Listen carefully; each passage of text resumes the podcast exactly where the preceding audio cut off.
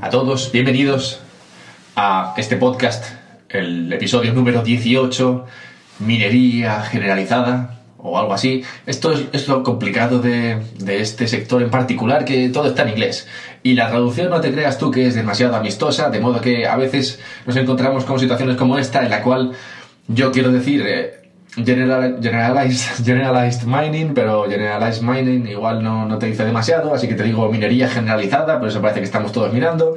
No sé, creo que yo me voy a quedar con la otra forma de hablar de, determinar, de, sí, de, denominar a este, este concepto, que es el minería 2.0. Pero bueno, antes de llegar a la minería 2.0, tenemos que empezar en la minería 1.0, y antes de todo eso tenemos que hacer un poquito de introducción, ¿no? Bienvenidos, como digo, al episodio 18 de este recientemente denominado podcast, un podcast sobre Bitcoin, que antes se llamaba La Madriguera de Conejo. Ya expliqué la semana pasada las razones del cambio, son importantes.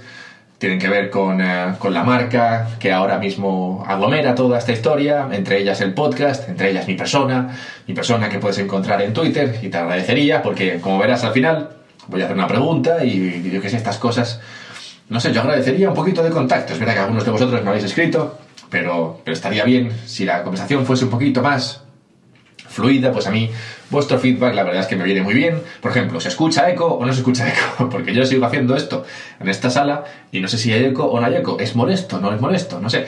Ahora hay más gente para decirme si esto es molesto o no lo es, porque resulta que la semana pasada hubo un incremento sustancial de la gente escuchando este podcast Muchas gracias por vuestra atención. Muchas gracias por seguir aquí, los que lleváis más tiempo. Si eres nuevo, hay muchos más episodios. Este, como digo, es el décimo octavo. Puedes ver cualquier otro. De hecho, en el episodio de hoy sería importante tener alguna noción básica sobre Bitcoin y cómo funciona la tecnología de blockchain. Pues voy a hablar, como digo, de la minería. Y la minería tiene que ver con blockchain en general. Total, que sí. Vamos al lío. Vamos al lío. Vamos al lío. Hace unas semanas me encontraba yo en Navidad dedicándome a la ardua tarea de conseguir que la gente, mi familia, amigos, se interesen por, por Bitcoin, por Ethereum, por blockchain, por la tecnología en general, que se interesen, que se interesen un poco por esto, un poco lo, que, lo que hago aquí, contaros lo que pienso, intentar arrojar algo de luz sobre este, este sector, esta industria que se mueve a este ritmo tan alocado. Y como digo, es una ardua tarea, dedico a la misma varias horas al día y no te creas tú que avanzo mucho, soy como el mercado, que está ahí, que no se mueve demasiado, parece que, parece que avanza, parece que retrocede, pero al final del día no se mueve demasiado, de modo que, pues nada, esto es un poco igual, tú empujas, empujas, empujas, te pones pesado, te pones pesado, te pones pesado, pero no siempre consigues que la gente se interese. Total, que estaba hablando de esto con, creo que es una, una amiga de mi madre, que me dijo, Anda, pues yo creo que mi hermano... mi hermano tiene una máquina de esas de hacer monedas.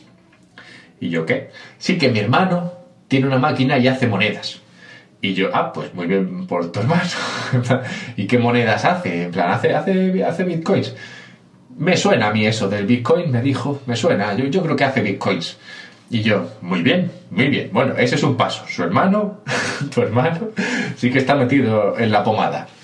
Y es importante estar metido en la pomada. Lo malo es que ella entendía que, claro, si cualquiera podía conseguir una máquina y crear monedas, pues no tenía demasiado sentido.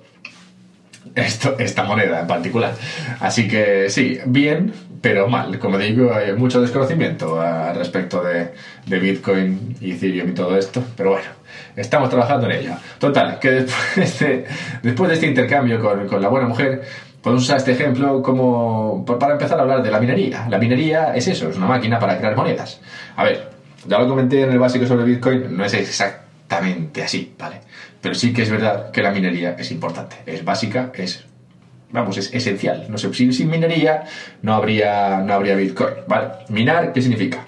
Minar significa que tú vas a poner ahí algo a trabajar, en este caso tu ordenador se va a poner ahí a trabajar, a computar, a intentar llegar a un hash con una longitud determinada de ceros al, principio, Total, que se va a poner a hacer un montón de cálculos bastante estúpidos, así, de primeras. O sea, a ti, si te, si te pusieran a hacer esto a ti, ahí con papel y, con papel y boli, vamos, te morirías de asco al minuto.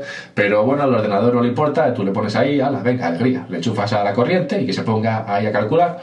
Y a base de ese trabajo, que es calcular, al final uno de esos ordenadores que están computando, trabajando, aportando trabajo y trabajo en el sentido de están aportando energía, lo cual cuesta dinero, vas aportando el cálculo, todo eso, están aportando todo eso a la red y a cambio se llevan, se llevan bitcoins, ¿vale? O sea que no las están creando de la nada, es simplemente que alguien tiene que conseguir crear el siguiente bloque y para crear el siguiente bloque tiene que competir con las demás máquinas que están también tratando de minar y el que gane se lleva la recompensa del bloque, que en Bitcoin ahora mismo son 12,5 Bitcoins, dentro de un serán 6,25, depende un poco del blockchain, ¿vale? Pero este es un poco cómo funciona la minería 1.0 cuando el sistema es uno de prueba de trabajo, proof of work. Bien, bien, hay más sistemas. Ethereum, por ejemplo, está trabajando en lo de proof of stake, lleva un tiempo, no está muy claro, ¿Funcionará? ¿No funcionará? No lo sé. Lo que funciona hoy día es Proof of Work. Y también está, como digo, lo de Proof of Stake, que es probable, que es... No sé cómo traducir esto. Prueba de estacar. no sé, tengo que comentar este tema. es posible que, que funcione. No lo sé. Y luego hay sistemas híbridos también, que es una mezcla entre Proof of Stake y Proof of, eh, y proof of Work. Hay un poquito de todo, esto es como una ensalada, tú te pones lo que quieras, ¿vale? Pero en la minería 1.0, cuando hablamos de Proof of Work, hablamos de eso, de aportar trabajo y llevarnos algo a cambio. Cuando hablamos de Proof of Stake, así un poco por encima, Proof of Stake no es una, no es una, no es una tecnología que yo haya estudiado así, digamos, en profundidad. De hecho, debería hacer un podcast simplemente para tratar este tema. Pero sí que podría decirte ahora mismo que Proof of Stake se podría traducir como prueba de apuesta, o me, pero es como lo de apostar suena tan mal, francamente. Casi me gusta. He estado mirando en el diccionario cómo se puede traducir esto de stake. Porque stake, stakear algo es como poner algo ahí, ¿vale? Pues cuando tú pones stakes es como que apuestas. Cuando hablas de stake en el póker, estás apostando ahí. Pero claro, prueba de apuesta me suena como que si ya esto está bastante turbio, si encima hablas de prueba de apuesta, la gente se va a echar atrás. De modo que yo, yo apoyaría el término estacar, que es poner estacas para acercar. Lo acabo de leer, en el diccionario. No es una cosa que yo supiese que existía, el verbo estacar, pero sí, poner estacas para acercar algo yo, yo, yo usaría prueba de estacar, francamente. Porque lo de prueba de apostar me suena fatal. En cualquier caso, lo que significa esto es que tú pones tus tokens ahí en un, en un, en un bloque en particular. O sea, digamos que hay varias posibilidades donde hay varios, sí, varios bloques donde podrías poner tú, tus, tus, tus stakes, tus, tus tokens, y tú los decides poner en uno y aquel en el cual hay mayor, mayor, número de, gente apostando es el bloque que gana. Entonces, toda la, toda la gente, bueno, la mayoría, el 51% de la gente, se pondrán de acuerdo en un bloque, pondrán todas sus fichas en ese bloque y eso será el bloque que gane y el bloque que se meta en el blockchain, ¿vale? Así por encima, eso es un poco lo que significa. ¿Cómo se gana aquí? Se gana al ser parte de la gente que participa dentro de ese bloque ganador. Bien, bien. O sea, en la minería, como digo, gana el que pilla, gana el que consigue llevarse el bloque. En el proof of stake ganan todos un poco si apuestan por el bloque ganador. ¿Tiene, sentido? Tiene sentido. Así es que funciona un poco. La minería 1.0. En, en, este caso, como digo, lo más, eh, lo más eh, habitual, lo más práctico, lo, más, lo, que, lo que hemos visto históricamente ha sido Proof of Work, que es lo de la tecnología detrás de Bitcoin. No, también es detrás, también la que está detrás de Ethereum hasta, hasta ahora, pero bueno, ya veremos si, si sacan lo de Proof of Stake. Hablando de lo de Proof of Work, no sé si meter ahora lo de Nvidia o meterlo después. Igual lo meto después. Bien, sigamos avanzando en esta peculiar historia. Hace también un año, año y algo, un amigo mío me dijo, Alberto, acércate, acércate Alberto, tengo que decirte algo. Y yo me acerco, ¿qué, qué tienes que decirme? Me dice, tengo un amigo, y ya empezamos, tengo un amigo que tiene un garaje. Y yo, muy bien, tiene un coche. No, no tiene un coche, pero tiene un garaje, y en ese garaje tiene electricidad gratis. ¿Qué te parece si metemos ahí computadoras y nos ponemos a minar? Y yo, pues, bien, me parece bien, buena idea. Ahora, no lo sé. No sé yo hasta cuándo esa energía va a ser gratis. Es cierto que es gratis. ¿Cuánta energía disponemos ahí? Y en cuanto pregunté esas cosas, la conversación se empezó a, empezó a derivar en una cosa no tan un poquito más abstracta. No estaba demasiado claro. No teníamos ni bajo la idea. Él tampoco tenía ni idea. Total que al final no quedó, no quedó en nada. Pero ¿por qué es importante esto? Es importante porque hay que hacer un análisis de costes cuando hablamos de minar.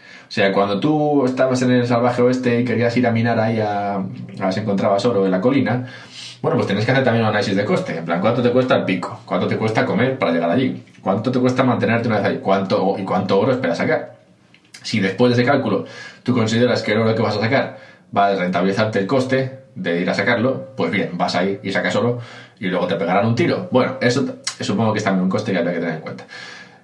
en este caso, en el caso de la minería, no suele pasar lo de los tiros, aunque es verdad que se está poniendo un poco peligrosa la cosa habéis escuchado lo del chico este de Dinamarca que, se vio asaltado en su casa a golpe de, escopeta para intentar quitarle las claves.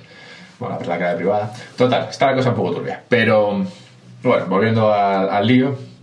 En este coste, en este coste, en este análisis de costes que tienes que hacer para empezar a decidir si quieres minar o no quieres minar, esto es más, más práctico, era más normal en 1.0, pero bueno.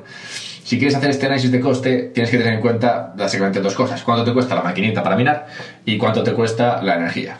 Y, con, eso ya más o menos tienes una estimación de lo que te va a costar minar y, luego tienes que calcular cuánto, te, cuánto vas a rentabilizar a eso. Y si lo que te vas a ingresar supera lo que vas a gastar, pues muy bien, lo tienes hecho. ¿Qué pasa con lo de la minería? Lo de la minería en, eh, en Proof of Work eh, en, Bitcoin empezó siendo algo que podías hacer tú en tu ordenador todos los días, en plan, todos los días y tú en tu casa, pero luego enseguida se empezó a especializar. Claro, tú tienes un ordenador que puede hacer muchas cosas, entre ellas puede hacer el cálculo este para conseguir un hash de, una, de una longitud determinada, pero, o sea, de ceros, con un número de ceros determinado, pero, pero claro, habrá otro que tenga una máquina igual que la tuya, que, que, digamos sea un poquito más potente y lo hará mejor que tú y se llevará más bitcoins. Y luego habrá otro que tendrá una máquina que solamente se dedicará a esto de hacer hashes, lo cual hará que os venza a los dos. Y luego habrá otro que montará otra máquina más potente todavía que vencerá a las tres, ¿vale? Así es un poco como funciona. Y así es un poco como ha funcionado. Al principio tú podías minar bitcoin en tu casa, luego no tanto y ahora ya es prácticamente imposible. Solamente con un, con un, chip, con un chip especializado, que son las ASICs, puedes... Eh, puedes minar competitivamente en, eh, en Bitcoin. En, eh, en, en, las otras creo que aún puedes hacer, en la mayoría creo que en Ethereum seguro y en las demás creo que aún puedes minar con una GSU, una GSU que es, eh, bueno, no es diferente de una CPU, pero bueno, no es tan diferente, simplemente es como una CPU, pero que digamos es más eficiente a la hora de hacer cálculos como estos que te digo. Aquí es donde entra, donde entra el tema de Nvidia, en el tema de la minería. Nvidia es esta, es, Nvidia es esta tarjeta gráfica, bueno, este, esta empresa que se dedica a hacer tarjetas, tarjetas gráficas, que habrás mirado alguna vez si querías jugar al Counter-Strike cuando eras pequeño, o cosas de estas, Cuando querías jugar y te hace falta, te hacía falta potencia, la tarjeta gráfica, pues Nvidia era uno de los proveedores. Total, que Nvidia, con una de sus tarjetas gráficas, resulta que se podía minar que no veas. De modo que mucha gente, para minar, se dedicó a comprar tarjetas gráficas de Nvidia, dejando a los gamers sin tarjetas gráficas, lástima, y haciendo que Nvidia ganase un montón de pasta, pasta que ahora ha perdido porque la gente mina menos. Total, que dejando ese paréntesis aparte, hay que tener en cuenta en todo el tema de la minería el análisis de costes, que como digo, solamente, principalmente engloba cuánto te va a costar el hardware para hacer esto, cuánto te va a costar la energía, y ya con eso lo tienes un poco hecho. Bien, pero esto es Así es como estaba la cosa hasta hace, no sé, un año, año y medio, digamos, antes de que la cosa se, se especializase. Antes de que entrase el dinero de verdad, antes de que nos echasen del juego a los particulares. Esto es normal, ocurre siempre. Si hay un poquito de pasta por hacer, pues eh, entrará un pez más grande y se la llevará. introducimos ahora la minería 2.0 o Generalized Mining o minería generalizada o como te dé la gana de llamarlo. En este caso lo que tenemos son fondos de inversión o venture capitalists o lo que sea que quieren que, que, estudian la posibilidad de beneficiarse de todo el tema este de la minería. Y se habla de minería 2.0 porque ya no simplemente tratamos el tema de, de minar propiamente dicho como he estado explicando hasta ahora, sino que hablamos de minar en un sentido más amplio, que es lo que voy a comentar a continuación. Antes de eso, ¿por qué se interesan los, los fondos en esto? Bueno, se interesan porque en, en blockchain, a diferencia de lo que ha ocurrido con las empresas en Internet, el valor se podría encontrar, bueno, parece que se encuentra en el eh, protocolo y no tanto en la aplicación que se pone por encima, ¿vale? En, eh, en, Internet tenemos el protocolo HTTP, ISP, todos esos protocolos que no valen nada. O sea, tú no puedes invertir en el protocolo. El protocolo es una cosa que se usa para poner las webs encima, ¿vale? Tú pones facebook.com encima del protocolo HTTP y tú si quieres beneficiarte de todo eso, lo que haces es que compras acciones de, de Facebook, no compras acciones de HTTP, ¿vale? Esto es así. En blockchain es un poco lo contrario. En blockchain el valor se encuentra en el protocolo. Si tú crees que una aplicación dentro de Ethereum va a funcionar, puedes comprarte la aplicación, puedes comprar tokens. Bueno, a ver, digamos, si tú crees que, una aplicación sobre Ethereum va a funcionar y esa aplicación sobre Ethereum tiene tiene acciones o tiene un token que si funciona como una security, puedes comprar como un token para participar de los beneficios. Lo que, lo que harías es, bueno, podrías hacer dos cosas. Podrías participar de los beneficios de la aplicación o podrías simplemente comprar tokens de Ethereum esperando que se revalorizasen porque el valor de que todas esas aplicaciones estén sobre el protocolo al final redundará en eh, un mayor valor de Ethereum siempre y cuando eh, la oferta de, y la creación de, de Ether pues esté controlada y todo eso, ¿no? Bueno, bueno, en un escenario tal cual, el protocolo genera, incrementa su valor mucho más que, mucho más que las aplicaciones que tiene por encima. Por todo esto, los fondos se interesan en participar en el protocolo y formas de participar en el protocolo directamente nos llevan de nuevo a la minería. Porque con la minería te llevas tokens, bien, bien, bien. Tres tipos de minería dentro de la minería 2.0. Tenemos la minería básica, la típica, la que vengo comentando un poco. La minería proof of work, para empezar. En este caso, como vengo comentando, lo que usas es una maquinita que se dedica a minar. ¿Qué pasa con la maquinita esa? La maquinita necesita un chip. ¿Qué pasa con ese chip? Que ese chip cada vez es más especial, ese chip cada vez es más concreto, ese chip cada vez cuesta más dinero hacerlo. ¿Qué, qué nos podríamos aventurar a, a, a, pensar que va a pasar aquí? Lo, lo, lo que nos podríamos aventurar, lo que podríamos aventurar es que en el futuro habrá muy poquitas empresas que se dediquen a crear estos chips. Porque crear estos chips que se dediquen concretamente a hacer los cálculos que son necesarios para, para minar el blockchain que, del que estemos hablando, si, es el, si se trata del de Bitcoin, pues hacer justo lo que requiere el blockchain de Bitcoin para minar. Si, si, nos, si, esto es así y hace falta una empresa que se dedique a crear este chip, pues eh, eso cuesta una pasta. y como cuesta una pasta y el resultado al final no tiene mucha diferencia, de uno, uno de otro, es, es, complicado que haya mucha competencia. Es muy complicado que haya muchas empresas dedicando a meter un montón de pasta para hacer un chip mejor. Ya que al final lo normal es que haya una, dos o tres que hagan super chips y, y ya está. Y tú compras y, y, usas esos super chips y ya está. No, tiene mucho sentido que entre uno nuevo desde cero creando un chip mejor todavía. O sea, ¿con qué dinero, no? No, sí, ¿con qué, con qué capacidad? para, para luego marketizarlo, marketing, sí, marketizar. Total, que es muy complicado, es muy complicado. Lo normal aquí sería que nos encontremos en un escenario en el cual hay pocos como ahora, está Bitmain, que es el que se dedica a sacar ASICs, y, y, no sé si hay un par más, o al menos uno, que se dedican a sacar chips para minar Bitcoin. ¿Ves? Un poco ya el futuro está un poco en el presente, francamente. De modo que, claro, si tú, eres, si tú quieres participar de esto, difícilmente, porque Claro, bueno, la única forma de participar aquí es, pues eso, comprándote el chip este y yendo a un sitio donde la energía te sea rentable, donde la energía sea barata, o suficientemente barata para que te sea rentable minar.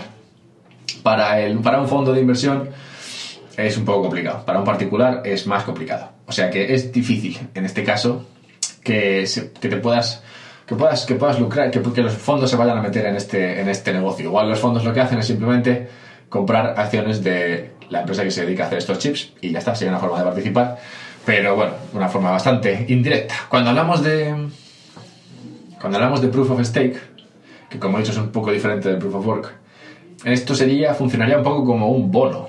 Si tú tienes muchos tokens de, del blockchain que usa proof of stake, prueba de destacar, si tú tienes muchos, muchos tokens de estos, los pones en el, en el bloque que, que, que crees que, bueno, en el bloque que sea correcto y que crees que va a ganar, y te llevas una pequeña rentabilidad, pues es un poco como un bono, ¿no? Al principio pones el principal, que es todo el dinero que te vas a gastar en comprar tokens, y luego esos tokens te van a dar una rentabilidad pequeña, un yield que se llama, un interés, por estar ahí esta- estaqueándose, estacándose en cada, en cada bloque hasta el fin de los días.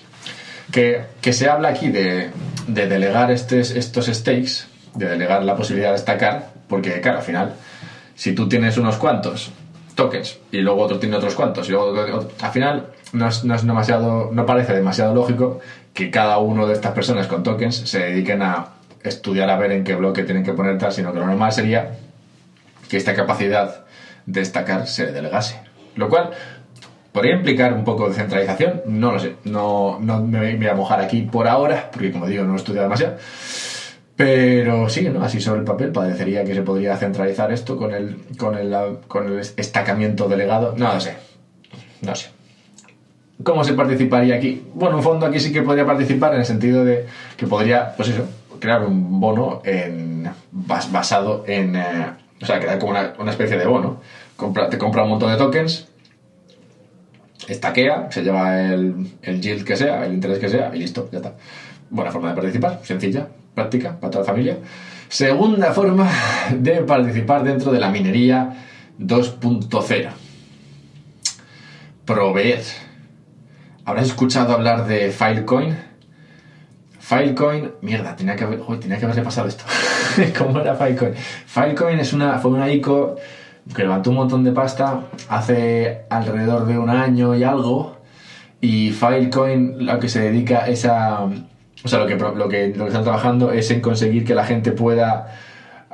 ¿Cómo era esto? Lo de prestar capacidad de almacenamiento, me parece que era. O sea, tú, tú lo que haces al participar en este. En esta. En este software, en este. Sí.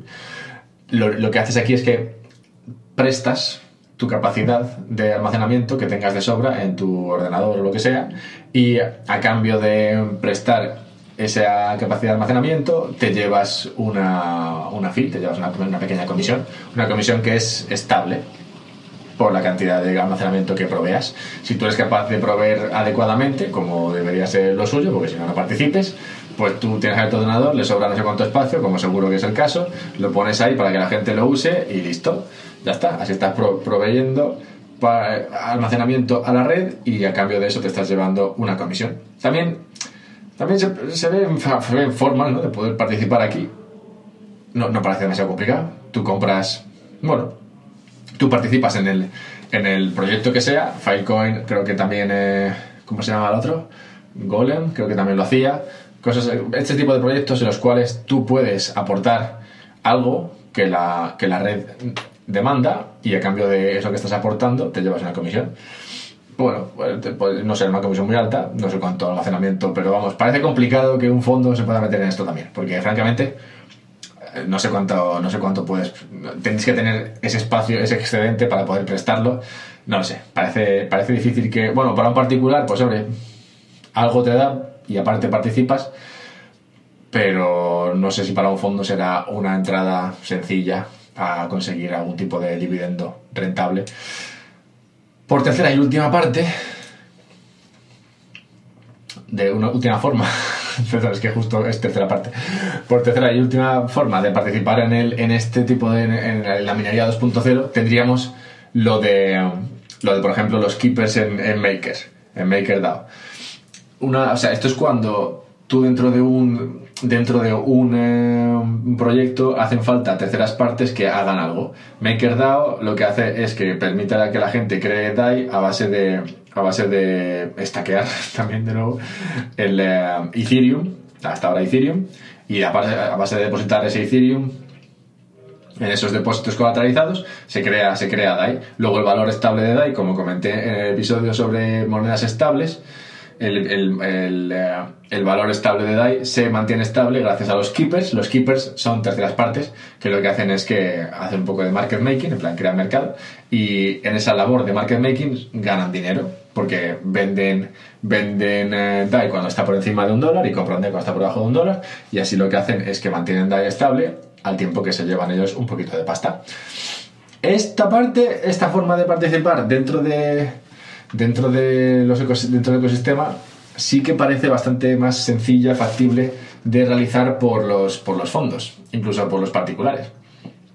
Aquí, aquí sí que veo más, más, más posibles entradas, porque hasta ahora el proyecto que más me llama y que más me gusta en este sentido es el de MakerDAO, pero, pero según entramos en todo este tema de la Decentralized uh, Finance, esto de DeFi que se llama, va a haber muchos, muchos, muchos proyectos que van a requerir, van a requerir terceras partes que hagan algo.